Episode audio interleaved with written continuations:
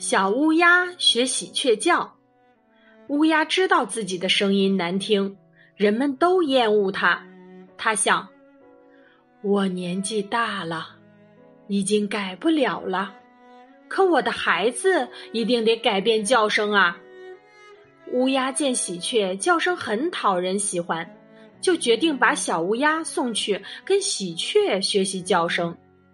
乌鸦对喜鹊说：“我们乌鸦的声音嘶哑难听，惹人厌恶，世世代代因此而倒了霉。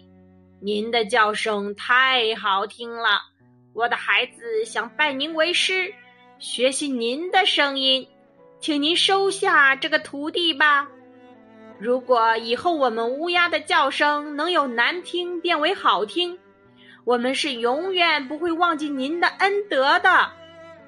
喜鹊把小乌鸦收下做了徒弟，每天教它鸣叫。